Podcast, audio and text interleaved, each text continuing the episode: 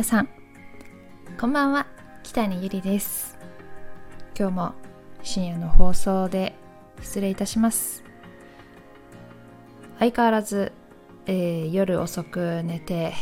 ゆっくり朝起きるという日がちょっと続いてしまっております、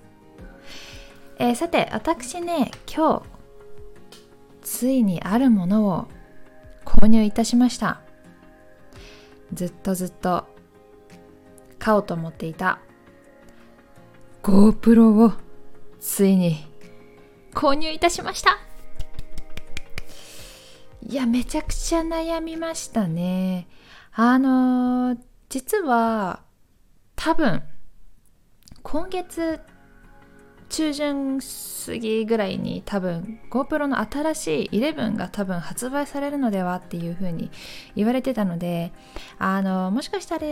新しいものが出たら安くなるかもしれないっていう風には思ってたんですけどいやまあどうしても欲しくてこのタイミングで購入いたしました。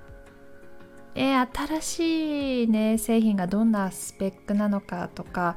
えー、どれぐらいこう前のものと変わって良くなったところがあるのかっていうのは気になったんですけどいやもう買っちゃいました。小さくて軽いので、まあ、旅行でも使えそうだなと思っています。あまあ、購入しましたって言ったんですけど、まあ、実はまだ手元には届いてなくてあのネットで注文したので届くのを待ちたいと思います。多分手元に届くの1週間ぐらいかかりそうだなって思っています。これから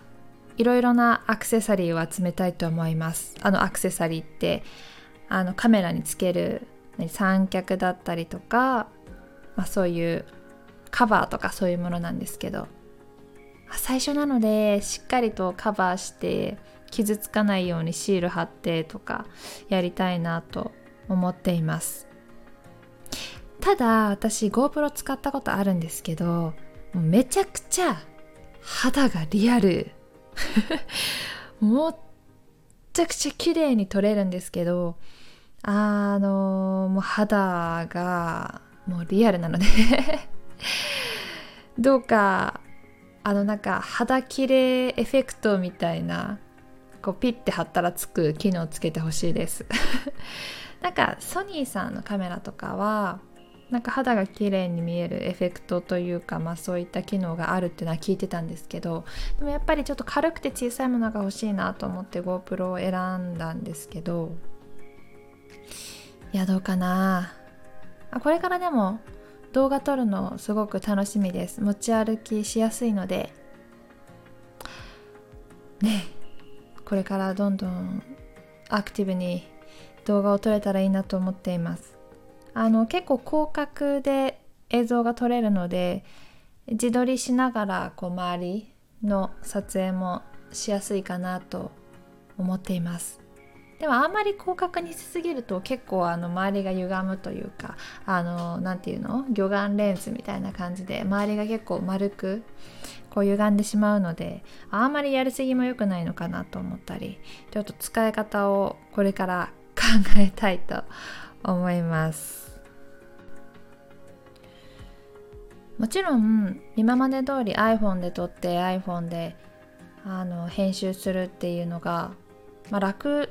なんですけどどうしてもやっぱりデータがパンパンになっちゃって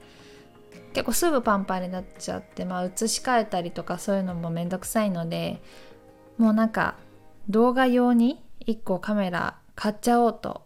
思って購入しました。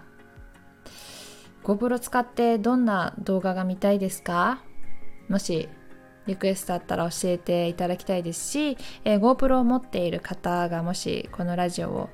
聞いていたらどんなもの撮ってるよとか、えこういうの撮ってみたら面白いよとか例えばなんかこのカメラにはこのアクセサリーがおすすめとかおすすめのこう商品などもあったら教えていただけたら嬉しいです。ということでね今日は結構大きなお買い物私にとっては大きなお買い物あの GoPro を購入いたしましたというお話です。え届くのが楽しみです。さあ、ということで、今日もお話聞いていただきありがとうございました。まあ、最近ちょっと